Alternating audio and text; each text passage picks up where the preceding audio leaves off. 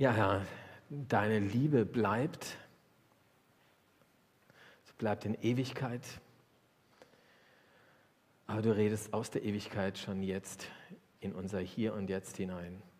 Rede du in unser Herz, in unser Leben hinein, in das, was uns gerade beschäftigt. Amen. Ich habe euch mal eine Karikatur mitgebracht.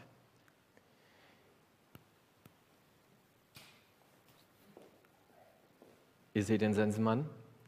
Und der Sensemann, ich lese euch mal vor, sagt, Ihre Zeit ist gekommen. Und äh, in der Sprechanlage heißt es dann, habe ich nicht abonniert. Den Tod haben wir nicht abonniert. Will ich nicht. Brauche ich nicht. Problem ist, der Tod ist, ist so eine Art Zwangsabo. Da kommt keiner drum herum. Das kann ich mir auch nicht aussuchen, sondern wenn eins sicher ist, und zwar todsicher, dann ist es der Tod. Und der gehört, man sagt immer so schön, zum Leben dazu. Aber wenn, wenn dann der Tod in unser Leben kommt, dann merken wir, dass es äh, wirklich auch in unserem Herzen todbringend ist und keine so schöne Angelegenheit. Und deswegen verdrängen wir vielleicht den Tod auch gerne und sagen, haben wir nicht abonniert, brauchen wir nicht. Ich will, ich brauche den Tod nicht. Der soll keine Rolle in meinem Leben spielen. Von einer, einiger Zeit mit einem ähm, Ehepaar zu tun gehabt, ähm, so mittleren Alters. Er ist aber, also mittleren Alters relativ, also er ist 20 Jahre älter als sie, Ehepaar, ja. Und sie hat immer wieder ähm, nee, anders, er sprach immer wieder oder immer wieder davon, dass er ja vor ihr gehen wird. Und manchmal hat er so ein bisschen scherzhaft gesagt, na ja, ich werde ja früher mal den Löffel abgeben als du und so weiter. Und immer wenn er von dem Sterben sprach, hat sie so einen Cut gemacht. Habt ihr vielleicht auch schon sowas erlebt, ja? So, wenn Leute plötzlich vom Sterben und aus der eigenen Familie und sagt, stopp, nein, hör auf vom Sterben zu reden, hör auf von deinem Tod zu reden. Ich will das gar nicht hören quasi Oropax in die Ohren gesteckt. Ich will das gar nicht hören. Den Tod habe ich nicht abonniert, jedenfalls nicht jetzt. Und so ist es manchmal, dass wir verdrängen das Thema Sterben und Tod ganz leicht aus unserem Leben und denken, naja, das ist ja weit, weit weg. Weit, weit weg. Irgendwann mal beschäftige ich mich damit. Aber er klopft manchmal der Tod. Ganz überraschend. Und auch in diesem Jahr haben das Menschen erlebt. Wir haben auf unserer Liste der Menschen, die, die äh, im letzten Jahr gestorben sind, die meisten davon sind über 80 Jahre. Aber ich selbst, merke selbst in diesen Gesprächen mit Angehörigen, in den Trauergesprächen, ja, natürlich erwartet man das irgendwie. Aber wenn es dann kommt, kommt es doch irgendwie überraschend. Und auch immer irgendwie zu früh. Wir haben auch jemanden, der gestorben ist in diesem Jahr, der, ähm, der in den 30er Jahren war. Der Tod kann tatsächlich uns jeden Tag bei uns anklopfen oder klingeln. Wir sehen das. Ähm, unausweichlich. Wie ist es denn dann, wenn ich sterbe? Also wenn der Tod eine Realität ist, muss ich mich damit ja auch mal auseinandersetzen. Wie ist das, wenn ich sterbe? Und ich möchte diese Frage heute in diesem Gottesdienst stellen. Wie, wie ist es, wenn ich sterbe, also wenn du stirbst? Es geht jetzt nicht darum, was mit deinen Kindern sein wird, mit deiner Frau, mit deinen Freunden, mit deinen Eltern, mit deinen Angehörigen, die verstorben ist, was mit denen geworden ist oder sein wird, sondern es geht heute mal nur um uns. Heute mein Ich und der Tod, ich und Gott. Es geht nicht darum, ein Urteil über irgendwelche anderen Menschen zu fällen, sondern wir stehen mal vor Gott. Und deswegen will ich das ganz bewusst mal so einen Fokus auf uns wirklich, jeden einzelnen von uns richten, ganz persönlich bei dir. Ich habe gelesen, die Tage in einem evangelischen Nachrichtenmagazin, da äh, gab es eine Umfrage, eine Insa-Umfrage. Ich glaube an ein Leben nach dem Tod, war die Frage. Und es waren nur 31 Prozent der Bundesbürger, die sagten, ich glaube an ein Leben nach dem Tod. Ich glaube, dass es irgendwie eine Ewigkeit gibt, einen Himmel, ein Weiter, ein, ein, ein, ein Weiterleben nach dem Tod in irgendeiner Form. Nur 31 Prozent, das ist schon wenig, oder? Ich finde es sehr wenig. Also, das heißt ja, 70 Prozent sagen, nö, ist alles aus. 70 Prozent der Menschen sagen also letztendlich, in diese 60, 70, 80, seien es 100 Jahre, wir haben auch eine 100-Jährige, die wir verabschieden hier heute nochmal, sei es diese Jahre, in diese Jahre muss ich alles packen, an Sehnsüchten und Wünsche, äh, die ich so in meinem Leben habe. Und wenn ich das nicht schaffe, dann, ja, dann, dann ich, kann ich es auch nicht wiederholen. Es gibt keine Möglichkeit. Das heißt also, es ist eine kurze Zeitspanne und in diese kurze Zeitspanne muss ich alles packen. Das ist ein ganz schöner Stress, finde ich. Wenn ich aber die Hoffnung auf Ewigkeit habe, dann kann ich da deutlich entspannter mit umgehen, auch mit nicht erfüllten Sehnsüchten, auch mit Bedürfnissen, die, mir nicht, die nicht gestillt worden sind. Was kommt nach dem Tod? Was kommt nach dem Tod? Was sagt uns die Bibel dazu? Und das ist ja entscheidend für uns als Christen. Das ist die Hauptquelle darüber, was Gott über unser Leben denkt, ist die Bibel. Ist das Wort Gottes. Und ähm, ich habe euch den Predigtext heute mitgebracht aus dem Alten Testament. Da sagt der Prophet Daniel folgendes: Alle aus einem Volk werden gerettet, deren Name in Gottes Buch aufgeschrieben ist. In Gottes Buch aufgeschrieben ist. Viele von denen, die in der Erde ruhen, werden erwachen. Die einen werden für immer leben, die anderen erleiden für immer Spott und Schande. Die Weisen und Verständigen aber werden leuchten wie die Sonne am Himmel und diejenigen, die vielen Menschen den richtigen Weg gezeigt haben, leuchten für immer und ewig wie die Sterne. Merkt ihr da was? Wir haben hier vorne zwei Flipcharts, zwei Ausgänge. Man nennt es in der Theologie auch der doppelte Ausgang. Die Bibel spricht von einem doppelten Ausgang. Da ist einmal die Rede von denen, die im Buch des Lebens stehen oder im Buch Gottes stehen, aufgeschrieben, die gerettet werden und die für immer leben und dann andere, die Spott und Schande erleiden, heißt hier, wie es hier heißt. Und in, Jesus hat es aufgenommen. Jesus hat es nicht weggewischt, gesagt, das ist wurscht, was nach dem Tod ist, ähm, sondern er hat gesagt, klar, ist, hier im Leben entscheidet sich vieles für meine Ewigkeit. Und ähm, er sagt in Johannes 3 heißt es, wer an den Sohn glaubt, der hat das ewige Leben. Wer dem Sohn nicht gehorcht, wird das Leben nicht sehen. Da sehen wir es wieder, diesen doppelten Ausgang. Leben oder nicht leben, leben in, der, leben in der Nähe Gottes, leben in der Ferne Gottes. Das Wort Hölle mag ich gar nicht, weil das so komische Bilder in uns hervorweckt. Aber Hölle meint in der Bibel eigentlich nichts anderes als die absolute Ferne von Gott, die absolute Ferne von, von Liebe, von der ewigen Liebe Gottes. Und Himmel ist die Nähe Gottes, die absolute Nähe Gottes. Wie ist das also, wenn ich sterbe? Ich habe gedacht, ich male mir das mal aus. Wie ist das, wenn ich so im Vorzimmer zur Ewigkeit stehe? Und zwei Konfirmanten werden uns das mal vorspielen, wie es sein könnte.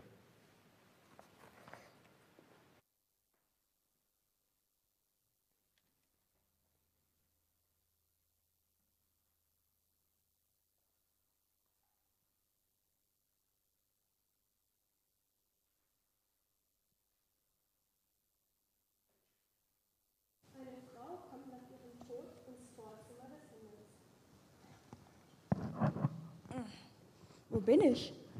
Ach, das sind ja zwei Türen. Bin ich im Himmel oder in der Hölle? Hallo, ich darf Sie begrüßen. Herzlich willkommen im Vorzimmer. Ach so, ja klar, das Vorzimmer. Deshalb auch die zwei Türen. Ist ja wie in der Bibel im Buch Daniel. Die einen werden für immer leben, die anderen für immer Spott und Schande erleiden. Aber ich glaube, ich würde lieber durch die helle Tür da gehen. Das wollen alle, wenn sie erst einmal hier sind. Aber ich muss erst mal schauen, ob sie im Buch stehen. Ach, das gibt es wirklich?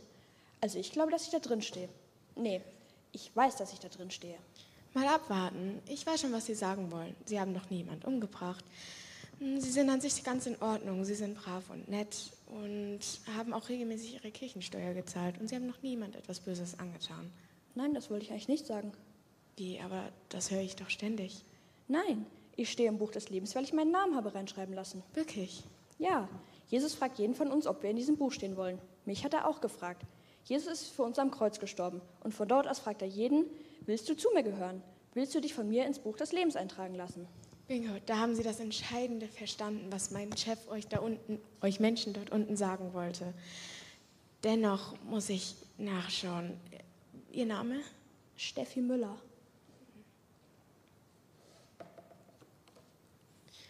Hm, ach ja, oh, Sie haben ja einiges auf dem Kerbholz. Sie haben ständig schlechte Gedanken über ihre Schwiegermutter gehabt. Mm, und sie haben selten ihre schwierige Art aushalten können. Außerdem haben sie Erfüllungen immer wieder in anderen Dingen als in Jesus gesucht. Das war das größte Problem an ihnen. Ja, ich gebe es zu, erwischt. Hm, aber am Ende steht hier bezahlt. Für Steffi ist bezahlt. Sie ist erlöst. Mein Chef ist für dich gestorben und hat alles bezahlt, den ganzen Mist deines Lebens. Und das Stichwort, hm, du stehst im Buch des Lebens, geh durch die helle Tür. Du kennst auch das Buch Daniel, oder? Dort heißt es, sie werden leuchten wie die Sonne am Himmel. Also geh, freu dich, denn es gibt nichts Besseres. Gratulation zum Himmel. Danke, aber gratulieren Sie nicht mir, gratulieren Sie Jesus. Er hat mir das geschenkt. Juhu, Jesus, ich komme.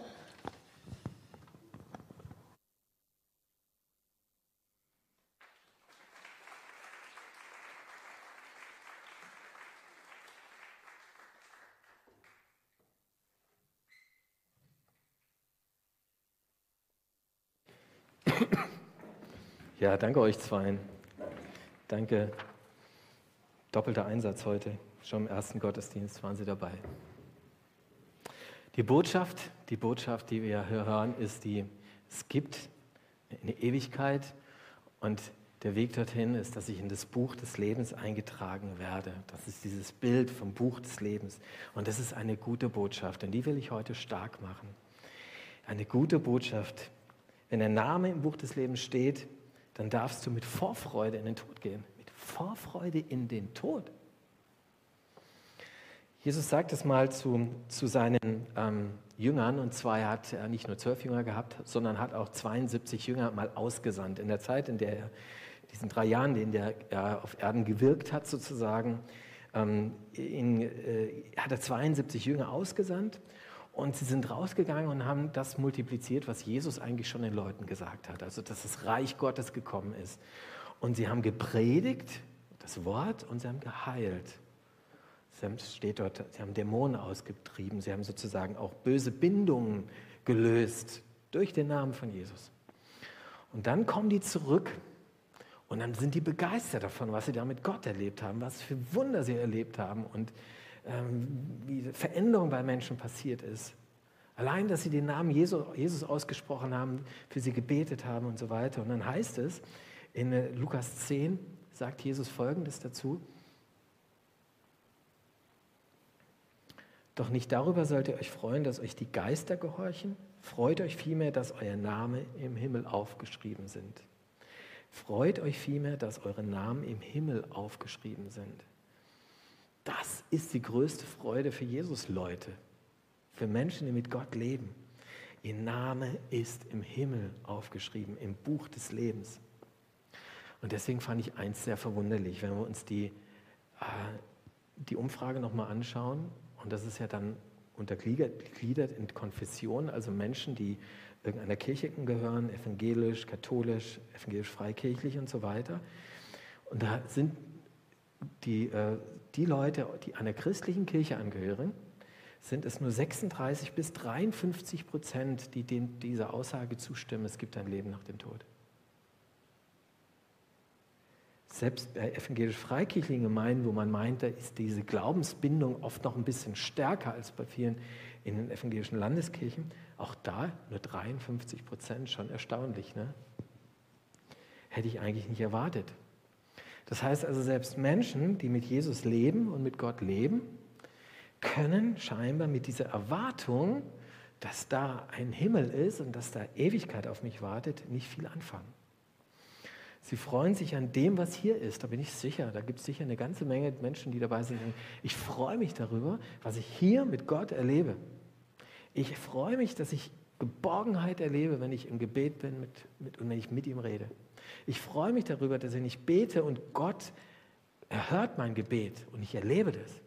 Ich freue mich darüber, dass wenn ich für jemanden bete und ihm die Hände auflege, wie es im Neuen Testament heißt, und derjenige dann heil wird, sei es durch Ärzte oder übernatürlich, dann freue ich mich darüber, dass ich jetzt das Wirken Gottes erleben kann. Ich freue mich, wenn böse Bindungen gelöst werden durch den Namen Jesu.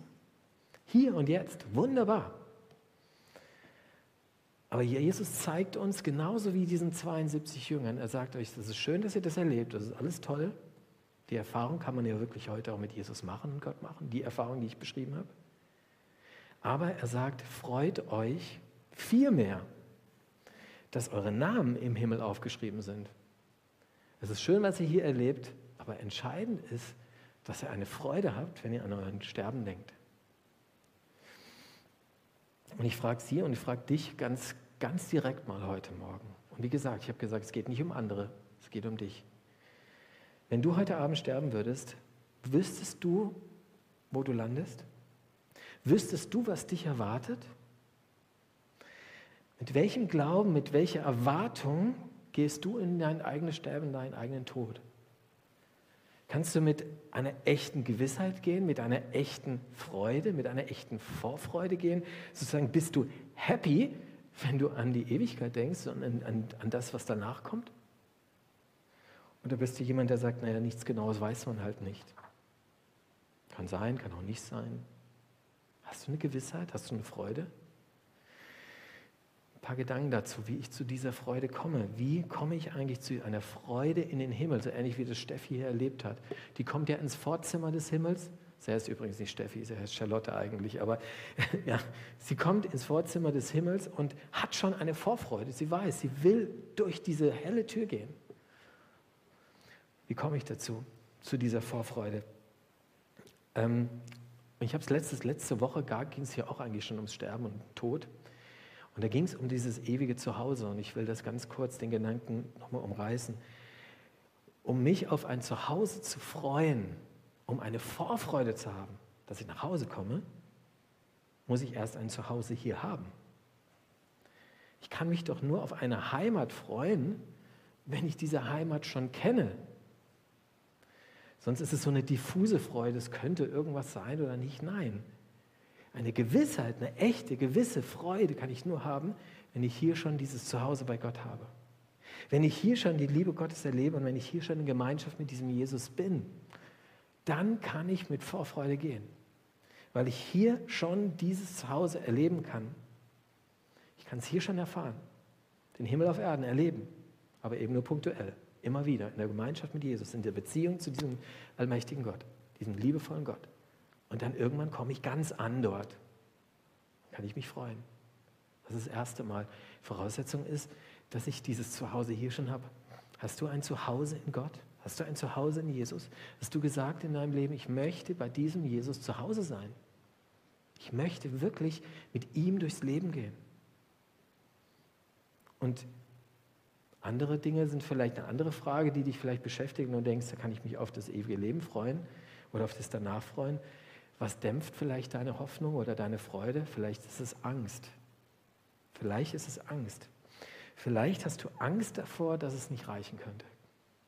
Ich erlebe das zwar nicht ganz so oft, aber es gibt immer wieder auch Menschen, übrigens manchmal ganz fromme Menschen, die Angst haben, dass es nicht reichen könnte. Die Angst haben, naja, wenn ich dann vor Gott stehe, vor der Himmelstür, passt mein Leben in den Himmel? Passt mein gelebtes Leben in den Himmel? Passe ich mit dem, was ich in meinem Leben gelebt habe, in den Himmel und zu Gott? Und eigentlich sind sie sehr realistisch. Sie wissen im tiefsten Herzen, sie wissen, eigentlich passe ich zu dem heiligen, allmächtigen, reinen Gott nicht. Und erst einmal ist diese Angst gar nicht unbegründet, weil es ist tatsächlich so, ich habe keine weiße Weste vorzuweisen. Ich kann nicht sagen, manch, ich bin moralisch so überlegen und ich bin so rein, dass ich absolut zu Gott passe, dass ich in sein Reich komme, in seinen Himmel komme. Eigentlich passt das nicht. Ich kann moralisch noch so hoch, äh, sagen wir mal, gut unterwegs sein, und trotzdem wird es letztendlich nie ganz reichen, dass ich diese Reinheit Gottes erreiche und diese Heiligkeit Gottes selbst in meinem Leben erreiche. Deswegen kann ich jeden, der da Angst hat, erstmal beruhigen. Die erste Beruhigung ist die, kein gelebtes Leben passt in den Himmel. Nicht, mein Leben passt nicht in den Himmel. So wie ich mein Leben lebe, das passt nicht in den Himmel. Und ich vermute mal, dass es bei dir und bei Ihnen ähnlich ist. Nicht einmal das Leben von Mutter Teresa passt in den Himmel. Auch nicht das Leben von Greta Thunberg oder das Leben von Mahatma Gandhi oder nehmen Sie irgendeine andere moralische Größe in dieser Welt. Keiner von uns wird am Ende so ein Leben vorzuweisen haben, dass er sagen kann, schau mal, ich habe jetzt ein Recht, ich komme jetzt in den Himmel. Ich habe jetzt ein Recht auf den Himmel. Ich habe schließlich relativ gut gelebt. Und jetzt muss ich doch eigentlich reinkommen. Die Himmelstür steht mir doch sicher offen. Wisst ihr, wenn ich auf mein eigenes Leben schaue, dann komme ich niemals zu einer Vorfreude und zu einer Gewissheit, was das ewige Leben angeht und den Himmel angeht. Niemals. Weil ich merke immer, es wird nicht reichen. Ich werde immer merken, meine Weste hat immer noch Flecken. Und ähm, deswegen gibt es eine gute Botschaft. Und diese gute Botschaft habt ihr in diesem Anspiel schon gehört gehabt, dieser Ekran von den zwei Konfirmanden gerade eben. Solch eine Sicherheit, solch eine Gewissheit, solch eine Vorfreude kriege ich nur, wenn ich von mir wegschaue. Wenn ich von mir wegschaue und von meiner verdreckten Weste hin zu diesem Jesus, der am Kreuz für mich stirbt und alles bezahlt hat, der mir sozusagen eine weiße Weste schenkt, in die ich schlüpfen darf, die ist geschenkt. Die kann ich mir nicht erarbeiten, die ist geschenkt. Und die darf ich anziehen und dann komme ich in die Ewigkeit. Die ist aber noch einmal Geschenk, Gnade nennen wir das auch in der Bibel. Da ist jemand, oder in anderen Worten zu sagen, da ist jemand, der hat meine, meine, meine dreckige Weste gewaschen und dann darf ich hineinschlüpfen. Durch sein Blut, sagen wir, ist eigentlich ein komisches Bild, mit Blut kann man eigentlich nichts waschen, ne? aber durch sein Blut sind wir reingewaschen. Das ist so eine alte, fromme Formulierung, aber es sagt letztendlich das, dass Jesus für mich und meine Schuld bezahlt hat und ich deswegen eine weiße Weste habe. Wenn ich von mir wegschaue auf Jesus hin, dann kann ich wirklich mich freuen, weil dann hängt es nicht an mir, sondern es hängt an ihm. Und er ist der, der mich eingetragen hat ins Buch des Lebens. Davon haben wir eben gehört. Er ist der, der mich eingetragen hat.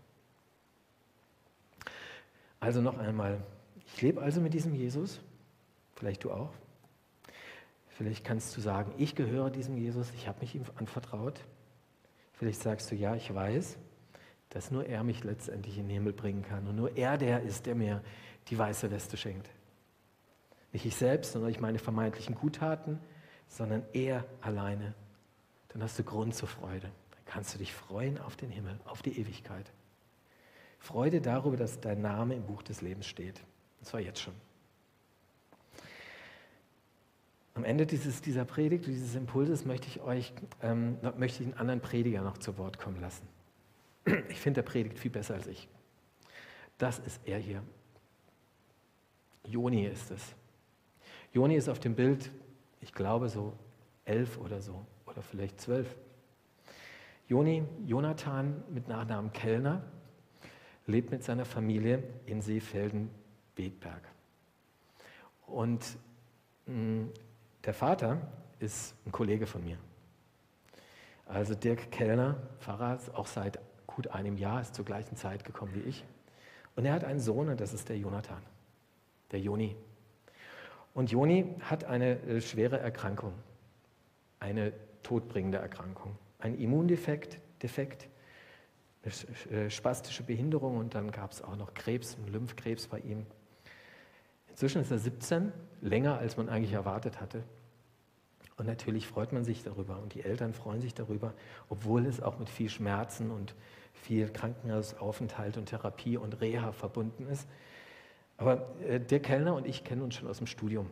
Und vor einiger Zeit ähm, hatten wir, einiger Zeit, also jetzt haben wir wieder mehr Kontakt und vor circa zehn Jahren haben wir E-Mail-Kontakt gehabt mal wieder und gesagt, Dirk, wie geht es euch so? Und ich darf aus seiner E-Mail zitieren von, aus dem Jahr äh, 2016 auch aus dem November äh, 2011, auch aus dem November, da schreibt er folgendes. Privat war es sehr, sehr schwierig in den letzten Jahren. Unser Sohn war und ist sehr krank. Immundefekt, spastische Behinderung und auch noch Lymphkrebs. Das bringt uns oft an den Rand dessen, was geht. Gleichzeitig hat uns Gott aber einen großen Frieden gegeben. Jonathan ist in Gottes Hand. Er ist sein Kind. Er wollte diesen Sommer direkt nach der zweiten Chemotherapie getauft werden. Und jetzt, Achtung, jetzt predigt uns Joni. Übrigens, er lacht gerne so, wenn er nicht gerade Schmerzen hat. Er hat ein ganz, ganz fröhliches Kind. Er predigt. Was sagte er? Er will getauft werden. Er sagt, ich will zu Jesus gehören. Ich will zu Jesus nach Hause. dort ist es gut. So ganz kindlich, so ganz einfach. Genauso einfach ist es letztlich auch, was die Bibel uns sagt.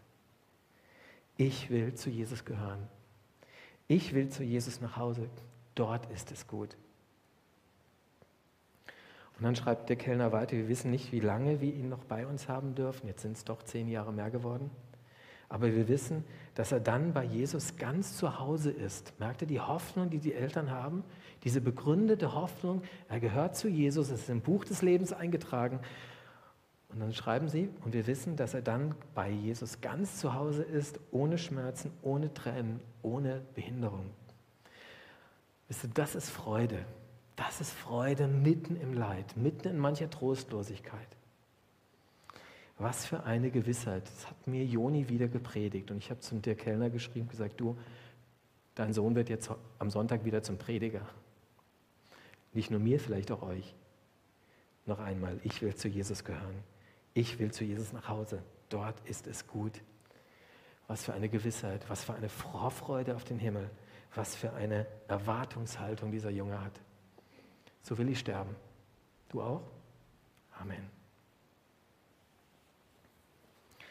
Wir singen miteinander ein Lied und dieses Lied, ja, da geht es genau darum, um diese Hoffnung, die wir haben, diesen Vorgeschmack, den wir hier schon haben dürfen, in Zuhause bei ihm, ähm, den wir aber dann letztendlich, werden wir ihn von Angesicht zu Angesicht sehen, diesen Gott, mit dem wir hier schon gelebt haben.